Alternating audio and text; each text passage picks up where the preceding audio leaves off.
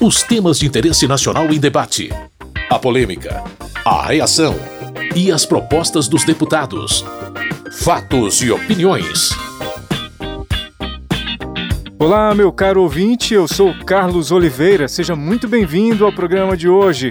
Posse e porte de armas, saque do FGTS, previdência dos militares e um pacote de medidas apresentadas pelo governo federal foram as bases para os debates e discursos no plenário da Câmara nesta semana.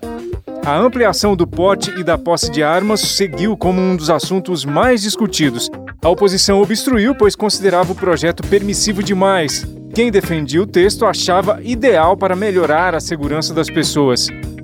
Primeiro embate foi para retirar o projeto da pauta de votações. Os contrários à proposta diziam que um acordo para se ater apenas às regras para caçadores, atiradores e colecionadores, os chamados CACs, não foi cumprido. Nelson Pellegrino, do PT da Bahia, falou que a maioria dos brasileiros é contra a liberalização das armas. O Brasil fez um plebiscito. Nesse plebiscito, nós discutimos a questão do desarmamento. E a maioria da população decidiu majoritariamente que o Brasil tinha que se desarmar. Tirar a arma da mão do bandido, essa que é a questão fundamental, e não dar arma para o cidadão comum que não tem condições de portar essa arma, para essa arma não ir para a mão do bandido. Todo mundo sabe de 10 ações, nove o bandido vai levar melhor e apenas um o cidadão comum. Então, nós somos a favor da retirada desse projeto da pauta. Por outro lado, Domingos Sávio, do PSDB de Minas Gerais, acha que a vontade dos brasileiros é de poder ter acesso às armas. O plebiscito que ocorreu no Brasil, a maioria da população brasileira votou para que o cidadão brasileiro tenha direito a adquirir uma arma para sua defesa. Essa é a verdade absoluta da história. O outro aspecto é que nós também entendemos que não se pode sair vendendo arma aí de qualquer maneira, pela internet ou sem nenhuma exigência. E não está mudando nada disso. O que se propõe é estabelecer com clareza os critérios José Nelto, líder do Podemos e deputado de Goiás, diz que não se pode liberar armas sem critérios muito rígidos. Não podemos entregar armas para qualquer cidadão. Por isso o debate tem que ser intenso nessa casa. E quanto mais debatemos, vamos fazer um texto que seja melhor para o Brasil. Eu não concordo entregar arma para quem não tem competência. Entregar armas para um delegado ter o poste de arma, o policial, sócio educativo, eu sou favorável. Já o deputado Lester Trutes, do PSL de Mato Grosso, mencionou a relação entre ampliar o porte de armas e a eleição do presidente Bolsonaro.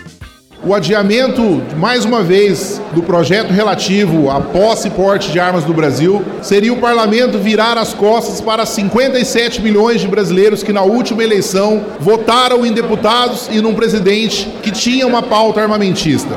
Desde 2005, quando o referendo foi perguntado à população brasileira se era desejado que o comércio de armas fosse continuado no Brasil, 73% dos brasileiros responderam que sim, que desejariam que o comércio de armas continuasse e fosse autorizado no Brasil.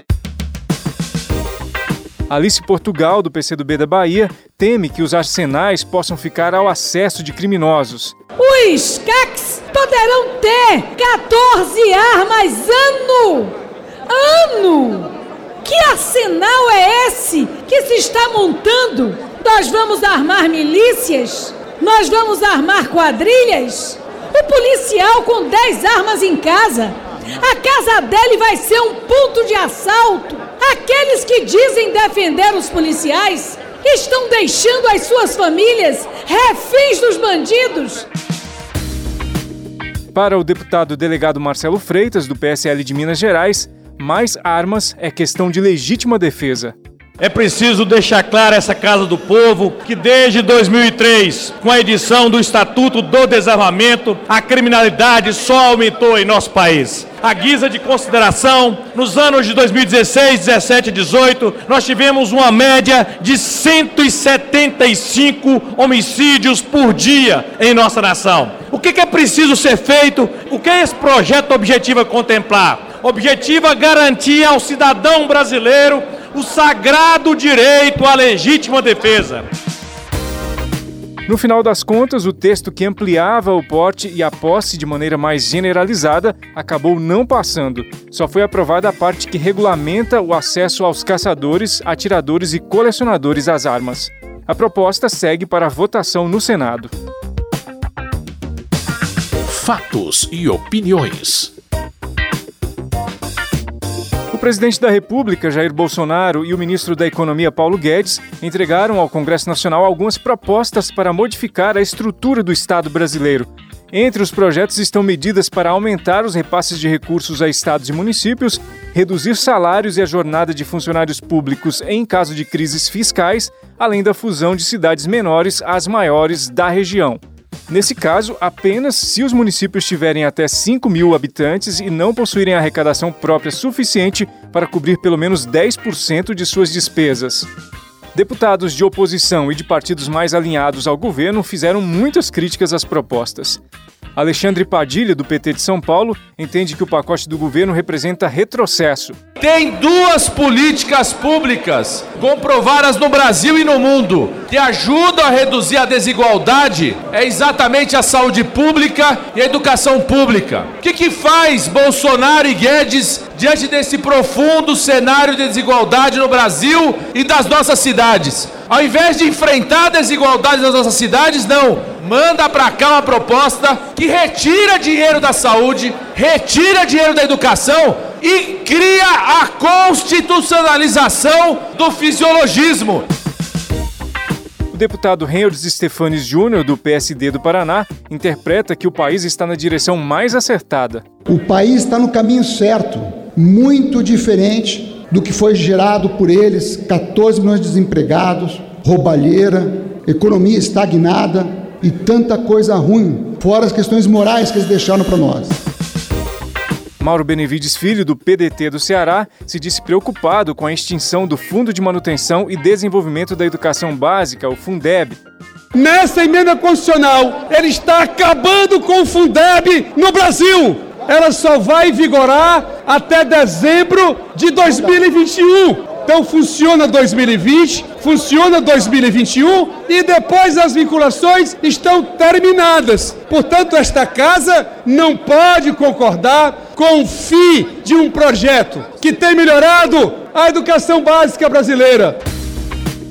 O líder do governo na Câmara e deputado pelo PSL de Goiás, Vitor Hugo, garantiu que o pacote de medidas vai gerar inclusão social. Vai ser o maior programa social do Brasil, com certeza, com mais de 450 bilhões de reais sendo transferidos da União para governos estaduais e municipais. Então vai acabar com essa história dos prefeitos e governadores virem aqui em Brasília para cobrar ou para pedir dos deputados e senadores investimentos em suas cidades e seus estados. Vamos ter também, certamente, uma reforma administrativa que está sendo discutida no âmbito dos ministérios, liderado pelo Ministério da Economia. A questão mais controversa das medidas entregues pelo governo ao Congresso é a possibilidade de fusão de municípios. De acordo com o projeto, cidades de até 5 mil habitantes e que não arrecadem por fontes próprias no mínimo 10% do que precisam gastar deverão ser anexadas a cidades maiores. Milton Vieira, do Republicanos de São Paulo, entende que a proposta não vai ser aprovada no Congresso. Só no meu estado de São Paulo são 143 municípios. Eu pergunto, essas pessoas que moram, que vivem nesses municípios, elas terão a perda de identidade. No meu ver, elas perderão a identidade, elas não vão saber nem poder amanhã falar: olha, eu nasci no município tal que foi extinto, não existe. Então eu acho que é uma questão polêmica, que, no meu ver, impossível de ser aprovada, impossível de extinguir os municípios. O restante nós vamos debater aqui discutir. O deputado Carlos Jordi, do PSL do Rio de Janeiro, vê o projeto como possibilidade de economia para os cofres públicos. Municípios que nada produzem, municípios que a sua arrecadação é baixa e essa arrecadação vai para manter uma estrutura inchada de prefeitos, vereadores, secretários que muitas vezes nada produzem para a cidade. Esses municípios, sua população está vibrando com a possibilidade de retornarem para os seus municípios e assim poderem ter esses recursos que são utilizados por uma máquina pública ineficiente poderem ter esses recursos sendo revertidos para serviços públicos de qualidade. Rafael Mota, do PSB do Rio Grande do Norte, acha a ideia autoritária. Me causa muita preocupação, através de uma canetada, extinguir quase 1.200 municípios no nosso país. Somente no Rio Grande do Norte, cerca de 50 municípios estão enquadrados nessa ideia que o presidente Bolsonaro está trazendo essa casa. Não digo nem que sim, nem que não, mas que seja feita uma análise discutida de forma a quatro mãos, porque isso é muito preocupante. Através de uma canetada extinguir municípios, imagine o que pode ser feito por esse esse governo.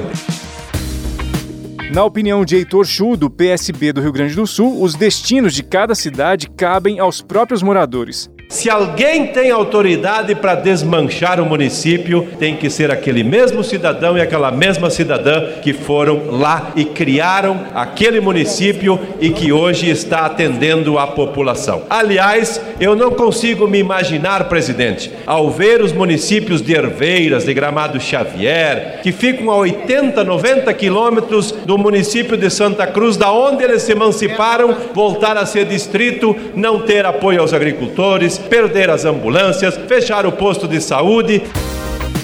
Apesar de já terem começado os debates, as propostas do governo ainda vão ser discutidas e votadas no Senado, só depois virão à Câmara dos Deputados. Fatos e opiniões.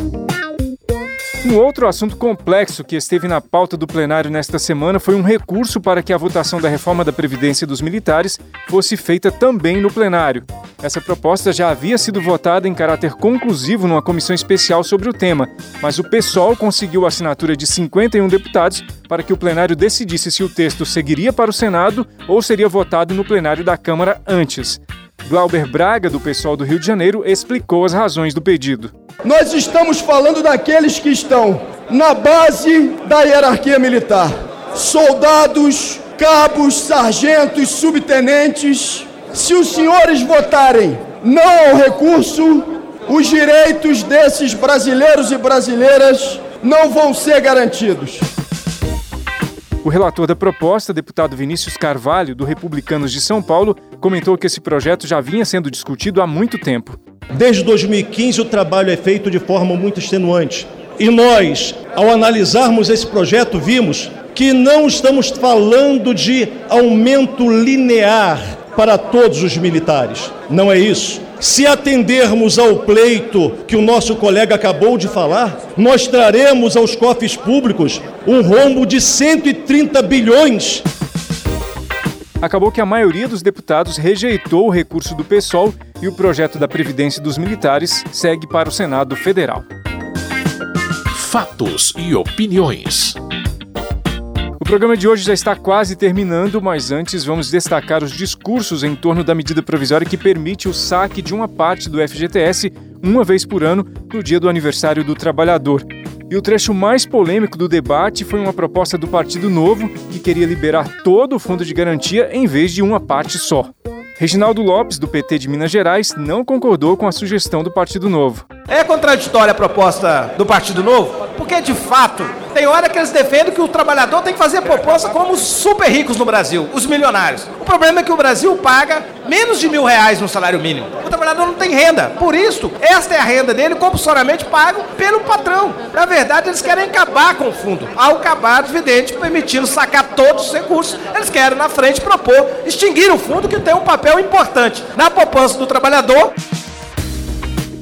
o deputado Gilson Marques, do Novo de Santa Catarina, alegava que o próprio trabalhador deveria decidir o que fazer com o dinheiro do FGTS. O que nós estamos querendo através dessa emenda que o funcionário, o empregado, se quiser, saque o dinheiro. Se o empregado porventura não quiser e achar o FGTS bom e continuar recebendo uma micharia, que deixe lá no fundo.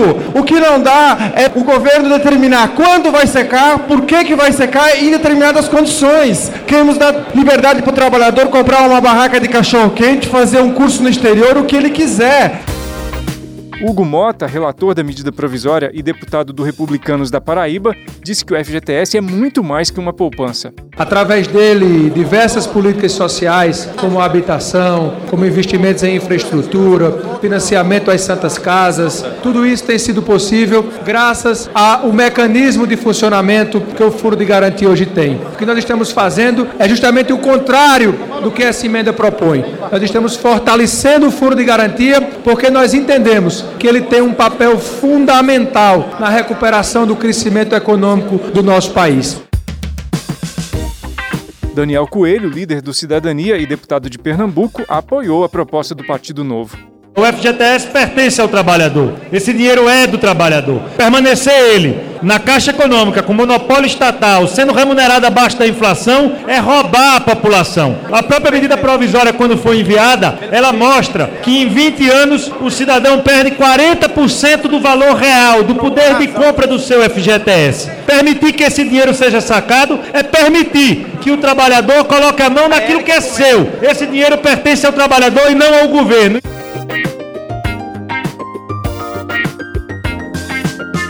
A sugestão de liberar o FGTS todo no dia do aniversário do trabalhador não foi aceita pela maioria dos deputados. O texto da medida provisória foi aprovado e enviado ao Senado Federal. Diferentemente do que propunha o governo, que era de liberar até 500 reais do fundo de garantia, os deputados aumentaram o valor para até um salário mínimo. Quem já tiver sacado os 500 reais poderá sacar a diferença caso o Senado mantenha o reajuste e o presidente da República sancione a proposta. Fatos e opiniões. Termina aqui essa edição do Fatos e Opiniões. Na semana que vem tem mais um programa. Tudo de bom para você e até lá. Fatos e opiniões. Os temas de interesse nacional em debate. A polêmica, a reação e as propostas dos deputados. Produção e apresentação: Carlos Oliveira.